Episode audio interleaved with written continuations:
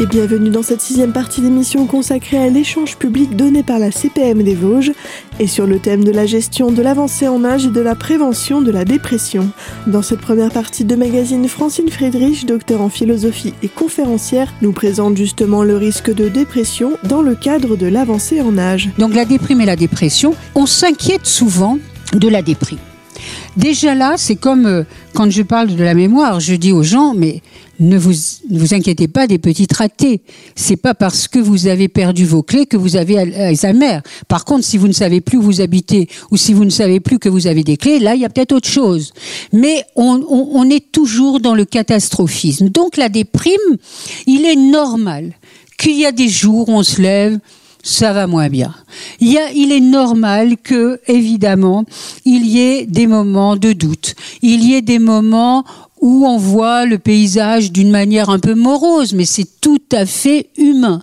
Et d'ailleurs, véritablement, souvent, de ces moments-là, eh bien, on peut, en retirer beaucoup. Parce que si c'est des petits moments de déprime qui se répètent, pas dans la, la continuité, parce que c'est ce qui va faire la différence entre la déprime ou la dépression, mais si on a des petits coups de déprime, des petits coups de cafard, comme on dit parfois, assez fréquents, il faut quand même peut-être se dire que on n'est pas en dépression, mais peut-être qu'il faut se poser quand même un certain nombre de questions sur sa vie. Par exemple, une dame disait, quand je, dis parfois, c'est pas parce que vous êtes disponible qu'il faut tout accepter.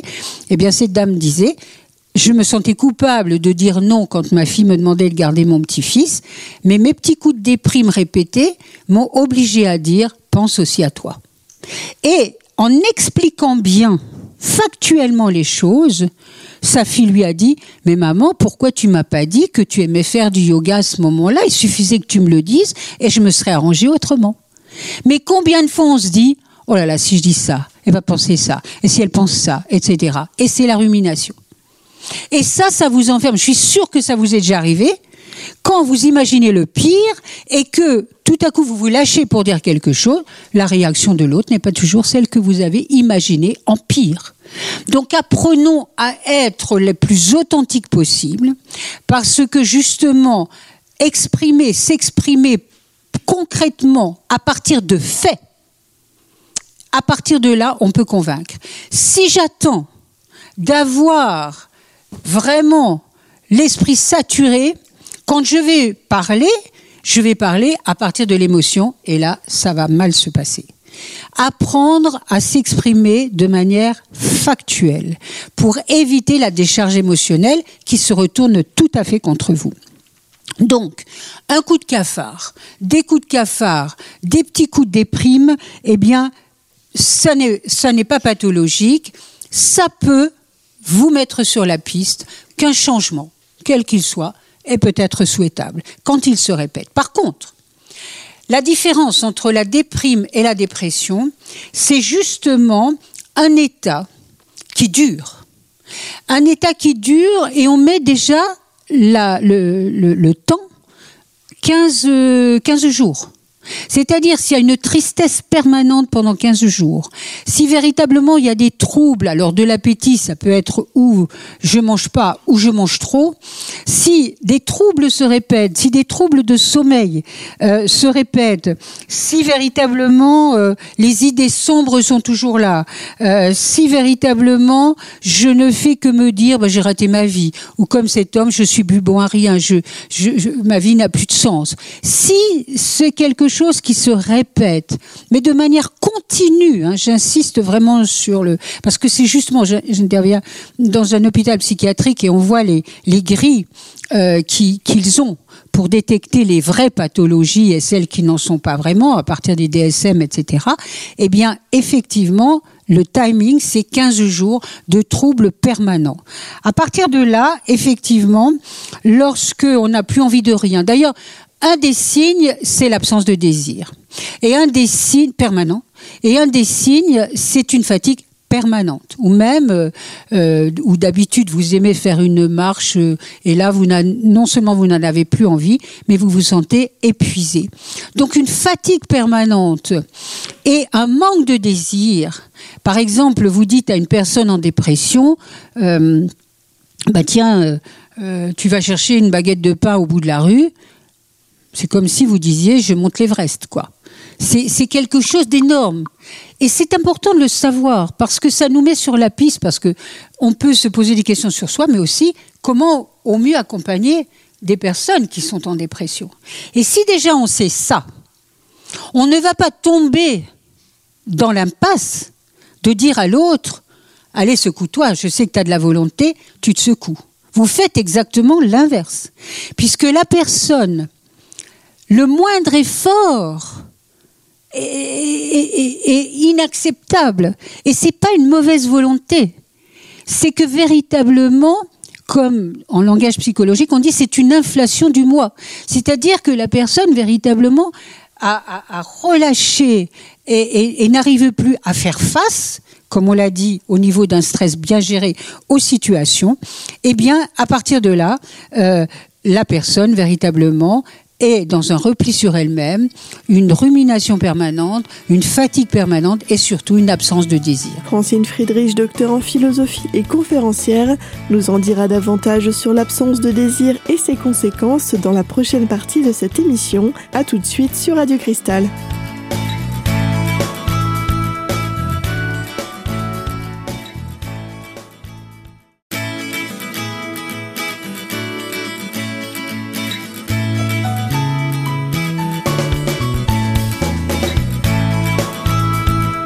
Et vous êtes toujours sur Radio Cristal dans cette émission consacrée au thème de la gestion de l'avancée en âge et de la prévention de la dépression. Dans cette seconde partie d'émission, Francine Friedrich, docteur en philosophie et conférencière, nous expose les conséquences du manque de désir dans le cadre des symptômes de dépression. L'absence de désir est un facteur le plus évident et, avec, la, avec la fatigue. C'est la même chose pour le burn-out, ce que, ce que l'on trouve comme euh, identification de, de, ce, de ce syndrome de burn-out, c'est déjà la fatigue permanente et la personne, comme ça touche des personnes qui prennent les choses à cœur, elles vont encore réactiver avant que le corps dise ça suffit. Donc le premier élément, c'est bien sûr la fatigue permanente. Le deuxième élément, c'est un changement de personnalité. C'est le moment où la personne dit, enfin, t'as dit ça, mais je te reconnais pas. Mais c'est pas toi. Elle l'a petits signaux qui s'allument. Un changement de personnalité. Changement, c'est, gloire. C'est-à-dire que tout à coup, la personne va être agressive alors que d'habitude, elle est hyper cool, quoi. elle va vous dire des choses et elle vous dit, mais là, je ne reconnais pas. Et le troisième élément du burn-out, qui se retrouve aussi dans la dépression, bien que ce soit pas copié-collé, c'est l'incapacité à atteindre les objectifs qu'on s'est fixés, puisqu'il y a l'absence de désir, puisqu'il y a la fatigue permanente. Donc ces trois éléments qui ont été très bien identifiés par Christina Maslach, il y a d'ailleurs un, test en ligne gratuit euh, MBI, Maslach Burnout Inventory, eh bien ces éléments-là nous montrent à quel point, même avec la meilleure volonté du monde, même avec une conscience professionnelle extraordinaire, il y a des moments où véritablement la situation va faire que puisque vous n'avez pas repéré des signes, eh bien votre corps, alors les manifestations du burn-out au niveau du corps varient d'une personne à l'autre. Hier soir, j'entendais une personne me dire qu'elle a fait un burn-out, elle était enseignante à l'université, elle m'a dit, d'un moment à l'autre, je ne pouvais plus marcher elle n'était pas en paralysie. Donc pour elle, c'est ça. Pour d'autres, ça va être euh, une crise cardiovasculaire ou etc. Donc euh, voilà, il faut être attentif que il y a pour les causes de la dépression, c'est multifactoriel. Il n'y a pas souvent il n'y a pas un élément. L'élément, ça va peut-être être la petite goutte d'eau qui va faire déborder le vase. Mais souvent la dépression, c'est multifactoriel. C'est plusieurs éléments euh, euh, qui vont se conjuguer. Et j'insiste pour ne pas culpabiliser les gens, ce n'est pas du laisser aller. Ce n'est pas du laisser aller. Ce n'est pas de la faiblesse. Ce n'est pas un manque de volonté c'est un moment où la personne n'arrive plus à s'adapter à une situation. Vous allez me dire que la situation peut être toxique. Ouais. Et c'est comme ça que le seul élément qui permet de soigner le burn-out, c'est le changement. C'est un changement. Alors bien sûr, il faut se faire accompagner, comme la dépression. La dépression se soigne. La déprime, c'est pas une maladie, puisque je vous ai dit des petits coups de déprime, oui, Mais la dépression se soigne. Et il faut entraîner, et entraîner les personnes à se faire soigner. Parce que il est vrai qu'il y a des tendances suicidaires. Il y a quand même un certain nombre de suicides liés à ça. Donc, euh, et quand une personne se soigne, il faut l'entraîner à ce qu'elle prenne ses médicaments. Parce que, encore là, les gens vont dire, hey, j'ai pas besoin, puis moi je veux pas les médicaments parce que ça va me faire des problèmes. Il y a maintenant, bien accompagné par des psys, il y a des molécules qui sont beaucoup moins agressives qu'avant et qui peuvent aider. Donc, encore là, c'est toujours ponctuel, mais entraîner la personne à la prise de conscience des dégâts que ça peut faire pour qu'elle se fasse accompagner. Et moi, quand je sens qu'une personne me contacte et que je sens la dépression, immédiatement je dis non, vous allez voir un psy, etc. C'est très important. La dépression est une maladie. Et on n'en sort pas du jour au lendemain. Quand je vois ces gourous, comme j'ai vu dans le, journal hier, où en trois séances vous sortez du burn-out, les, les, manipulateurs, c'est toujours en quatre séances ceci, vous faites cinq choses cela. Non, il faut être réaliste. C'est un processus à long cours. À long cours, il ne faut pas se décourager.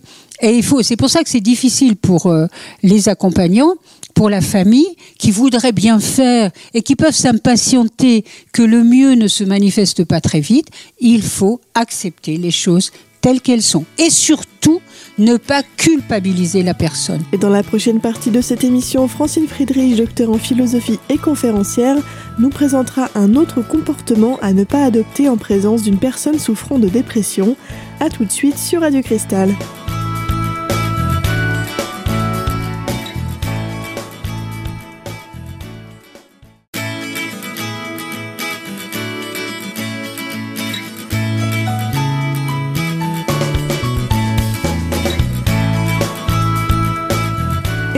Toujours sur Radio Cristal dans cette émission consacrée au thème de la gestion de l'avancée en âge et de la prévention de la dépression. Dans cette troisième et dernière partie d'émission, Francine Friedrich, docteur en philosophie et conférencière, nous présente un autre comportement à ne pas adopter avec un proche souffrant de dépression. Ne pas, dans la dépression, ne pas provoquer trop de changements quand elle est en crise, c'est-à-dire un déménagement par exemple, ou trop de changements, parce que la personne déjà n'a plus de repères. Si vous lui vous la vous la confrontez encore à des choses qui qui sortent de l'environnement qui est familier, eh bien véritablement ça peut faire encore plus de problèmes. Donc euh, tout le monde, quand on me dit qui peut être touché par la dépression, toute personne peut être touché. C'est pas génétique. Comme je vous ai dit, il y, a, des différences avec le 5-HTT pour le stress. Il y a peut-être des prédispositions. Parfois, euh, parfois c'est aussi lié à l'environnement. Par exemple, une personne me disait, moi j'ai toujours vu ma mère en dépression. On sentait bien qu'elle a tellement toujours vu en dépression qu'il y avait un petit tissu quand même assez fragilisé. C'est possible. Mais euh, c'est pour ça que quand je parlais des liens, il est vrai que la solitude affective, pour des personnes en avancée en âge ou des personnes qui sont au chômage, cette solitude-là peut faire le lit de la dépression. Parce que, rappelez-vous, quand je vous ai dit que les éléments de la résilience, c'est le sens, le lien et les valeurs, qui sont des forces de vie, quand le, le, le réseau relationnel se rétrécit et que la personne n'a plus envie déjà de sortir, ça commence par là, plus de désir de sortir. Et finalement, euh, oh non, je vais pas voir cette personne, oh je suis fatigué aujourd'hui, oh ben demain, etc. Ces petits moins, ces petits moins vont faire qu'à un moment donné, eh bien, euh, la personne soit en dépression. Il y a les dépressions, mais qui, partent plus rapidement. Vous savez, le fameux baby blues, qui est une dépression euh, qui vient tout de suite après l'accouchement, ou la dépression qu'on appelle postpartum, qui, elle, vient quelques semaines après l'accouchement. Elle dure plus ou moins longtemps, elle n'est pas euh, obligée, mais euh, elle existe. Donc, comment sortir de la dépression en ce qui concerne soi-même? Comme je vous l'ai dit pour les autres, il ne faut pas être trop dur avec soi. Comme j'ai dit dans un autre temps, il faut accepter les pertes. Pour la dépression, il faut accepter que petit pas à petit pas, infime petit pas, eh bien, je puisse peut-être faire un petit pas quelque chose de nouveau et déjà là me dire, waouh, c'est déjà quelque chose. Donc, continuez à avoir du monde. Ne soyez pas trop exigeant sur la liste des attentes et comprendre qu'il y a un processus qui se crée dans le conscient et dans l'inconscient et que parfois la rencontre avec une personne, euh, qu'on vous parle de quelque chose, ce sera pas tout de suite la réactivation du désir, mais ce sera quand même un petit pas. Maintenant, vis-à-vis des autres, soutenir une personne en dépression, eh bien, il faut euh, effectivement, comme je vous le disais, que la personne accepte de se faire soigner. Il faut ne pas culpabiliser. Il ne faut pas faire appel à sa volonté. Il ne faut pas non plus minimiser son état dire enfin écoute tu dis ça mais non ça va c'est pas si mal que ça. Donc là c'est c'est ce n'est pas à faire. Autrement dit c'est comprendre que un individu est un être complexe. Complexe le sens du mot complexe ça veut dire tisser ensemble. Nous avons déjà une complexité intrinsèque parce que nous avons le langage du corps du cœur du du cerveau etc mais nous sommes confrontés à un environnement qui est lui-même complexe. Et donc, nous avons, sans se prendre tous les jours la tête dans les mains, nous avons à nous questionner pour euh, essayer, quel que soit l'âge, de vivre le mieux possible. C'est-à-dire le mieux possible en phase avec ce que l'on est, en phase avec nos valeurs, en phase avec les, les injonctions et les exigences qui sont les nôtres, pour relier, il y a eu un, rapport qui a été publié là-dessus, bien-être et efficacité. Et ce n'est pas ou bien-être ou efficacité, c'est l'objectif. Donc, c'est véritablement l'axe que je voulais développer. Et je termine par cette phrase de Sénèque qui a été reprise par beaucoup d'associations dans des cadres différents. Si tu as la force d'accepter ce que tu ne peux pas changer. Si tu as le courage de changer ce que tu peux changer, et si tu as l'intelligence pour distinguer les deux, rien ne te résistera. Ce qui voudrait dire qu'il y aura toujours des choses qui ne dépendront pas de nous, et il faut accepter ce qui ne dépend pas de nous. Par contre, il faut avoir le courage de voir ce qui dépend de nous pour que ce soit dans l'axe le plus qualitatif possible et avoir toujours une forme d'entre-deux, un espace qui nous permet de voir plus globalement les situations. Et à partir de là, je ne vous garantis surtout pas le bonheur, je ne vous garantis pas une santé de fer permanente, mais je vous garantis que quelles que soient ces contraintes et les éléments qui pèseront sur vous, vous viviez le mieux possible, quel que soit l'âge. Et on arrive malheureusement à la fin de cet échange public organisé par la CPM des Vosges et dans le cadre des Jeudis de la Santé. Pour rappel, le thème de cet échange était la gestion de l'avancée en âge et la prévention de la dépression, animé par Francine Friedrich, docteur en philosophie et conférencière. Retrouvez dès maintenant cette émission ainsi que les précédentes sur notre site internet radiocristal.org. Et quant à nous, on se retrouve très vite pour une nouvelle thématique. À bientôt sur Radio Cristal.